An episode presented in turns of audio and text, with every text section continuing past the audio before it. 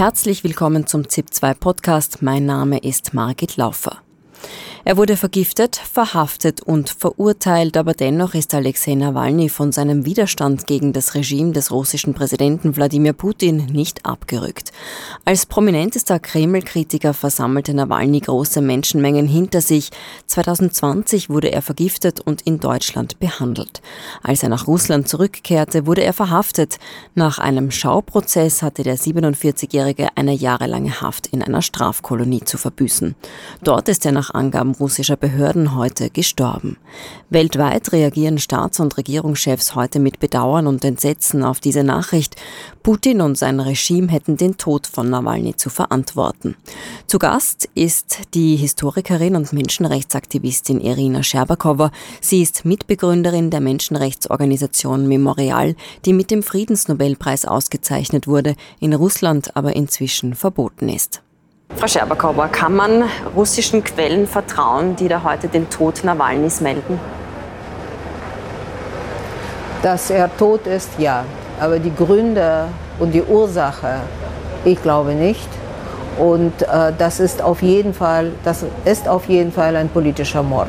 Es ist nur die Frage, ob das, äh, ob das so ein Mord war auf den Rädern, dass sich in, in, in diese langen Monate der Folterung weil seine Haftbedingungen waren absolut schrecklich, unvorstellbar eigentlich. Und, äh, oder ob das äh, gerade heute passiert ist. Sie sind im Rahmen der Sicherheitskonferenz in München, deswegen ist bei Ihnen im Hintergrund auch noch einiges los. Aber sprechen wir weiter. Hat Sie, Sie sagen, es ist ein politischer Mord an Nawalny. Hat Sie die Nachricht vom Tod Nawalnys heute überrascht? Uh, ja, also wissen Sie, das ist uh, ganz menschlich. Natürlich waren Haftbedingungen so schrecklich, dass man uh, und nachdem der erste Mordversuch nicht geklappt hat, also Nawalny hat also diese Novichok-Vergiftung überlebt, äh, natürlich war, haben wir Angst und Bange um sein Leben gehabt, all die, die ganze Zeit. Aber äh, gerade gestern, als er so gelächelt hat und so glaubt man also an irgendein Wunder, dass er mit seinem Charakter, seinem Humor, und seiner Handfestigkeit das doch alles übersteht. Aber sogar sein Mord, äh, sein Tod und dieser Mord wurde zu einer politischen Waffe. Also weil wir haben gesehen, also was das in Moskau, in Großstädten, ähm, äh, auch in der Welt überall, aber vor allem in Russland. Also die, die Menschen, äh, das war ein Strom von Menschen, die Blumen äh, hinterlegt haben zu den Denkmälern an, an Opfer des politischen, des politischen Terrors und überhaupt. Also ich glaube, also dass er mit diesem Tag absolut in die Geschichte geht. Also es, ist, es war ein äh, wichtigster, würde ich sagen, Gegner von Putin und jetzt geht er als solcher in die Geschichte ein. Und einen zweiten Nawalny wird nicht so schnell in Russland wieder entstehen. Da bin ich leider überzeugt.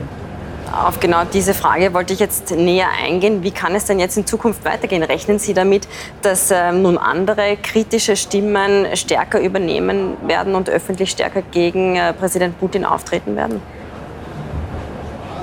Ähm, äh, wissen Sie, alle Zukunftsprognosen in Bezug auf Russland sind, äh, äh, würde ich sagen, äh, äh, also das ist ähm, Science Fiction, mehr oder weniger. Äh, wir wissen nicht, was passieren wird. und wir wissen nicht, wann die Menschen sich wirklich ähm, also so kritisch gegenüber dem System und so unzufrieden sind, dass sie wirklich zum starken und großen Protest sich erheben.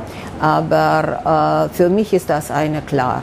Also alles diese Gespräche über Friedensverhandlungen und äh, also Versuche, also mit dem Putin einen Frieden zu schließen und so, sind nicht nur eine Täuschung. Also das muss immer jetzt also in den Köpfen bleiben. Also man macht, man versucht mit einem Mörder zu verhandeln. Und diesem Mörder verdanken wir schon Hunderttausende von den, von, also wahrscheinlich, oder, ähm, also wahrscheinlich, also wir wissen ja um die Zahlen nicht, die in der Ukraine umgekommen sind, also unter den Bomben und, und so. Und ich glaube, also das muss man, äh, und auf dem Hintergrund der Sicherheitskonferenz, glaube ich, ist das für mich das Wichtigste. Jetzt äh, war Nawalny der bekannteste Oppositionspolitiker. Sie sagen, es ist sehr schwierig, da ähm, in die Zukunft zu sehen, wie es jetzt weitergehen könnte. Aber auch wenn Sie von Reaktionen aus Russland sprechen, die es da heute bereits gegeben hat, wie kann es denn jetzt für die Oppositionsbewegung dann weitergehen? Äh, nur die Oppositionbewegung als solche oder als eine homogene gibt es momentan in Russland nicht. Also da ist äh, Unterdrückungsapparat, das vom äh, Putin aufgebaut ist, also viel zu stark und viel zu gewalttätig.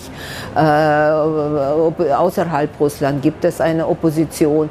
Ja, also ich glaube, also dass sein Leben und sein Tod ist eigentlich das, woran die Menschen denken, also denken sollen und ähm, wissen Sie, er hat ja äh, in seinem Film, der äh, von, äh, äh mit Oscar äh, ausgezeichnet war, waren fast, ich glaube, äh, die letzte, der letzte Satz oder in dem man ihn fragt, und wenn man sie töten wird, also, was, was passiert ja dann? Und der, also welche, was für ein Message werden, soll, wird von ihnen hinterlassen? Und er sagt, geben Sie nicht auf und haben Sie keine Angst. Und ich glaube also, dass äh, wenn man das, diese Worte einfach so sagt, das klingt äh, zum Teil manchmal pauschal und banal. Aber wenn, wenn wir wissen, dass äh, der Mensch mit seinem Leben dafür bezahlt hat, dass es absolut, ähm, wie soll man sagen, nicht nur glaubenswürdig, sondern also auch, ähm, ähm, äh, wie soll ich sagen, auch äh, dass die Politik auch einen moralischen Aspekt hat. Und ich glaube, das ist, also, das ist ganz wichtig und das ist eine sehr wichtige Botschaft. Wie sie wahrgenommen wird, es hängt natürlich von den Menschen, äh, von den Menschen ab. Sie, ich habe schon angesprochen, waren heute in München bei der Sicherheitskonferenz. Ist Putin durch den Tod Nawalnys, der ja im Westen sehr viel Unterstützung genossen hat, wir haben heute ähm, Beileidsbekundungen und ähm, sehr viele Reaktionen, vor allem aus dem Westen, ähm, gelesen. Ist Putin dadurch noch isolierter und welche Folgen hat das für ihn? Oh, äh, na gut, er, äh, in meinen Augen ist er isoliert genug wenn man nicht äh, versucht, also hinter den Türen irgendwelche Friedensverhandlungen mit ihm anzufangen. Und, ähm, äh, und ich glaube, dass das, äh, äh wie soll ich sagen, also es, es, es geht nicht, ich glaube, es geht nicht so äh, um die Isolierung. Und es geht ja nicht darum, also eigentlich, was in seinem Kopf vorgeht. Also vor ein paar Tagen hat er ja gesagt, er sollte, er würde diesen Krieg, also oder diese Operation gegen die Ukraine, müsste er früher anfangen.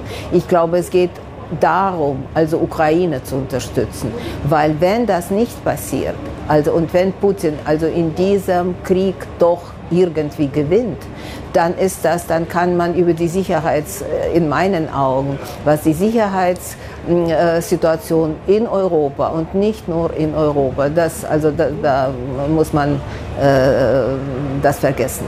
Also denn, also denn äh, Putin wird keinen Stopp machen, wenn es ihm gelingt, wirklich äh, äh, also diesen Krieg gegen Ukraine auf die oder jene zu gewinnen, äh, jene Weise zu gewinnen oder einen Frieden zu schließen zu seinen Gunsten. Frau Scherbakowa, herzlichen Dank für das Gespräch und einen guten Abend nach München.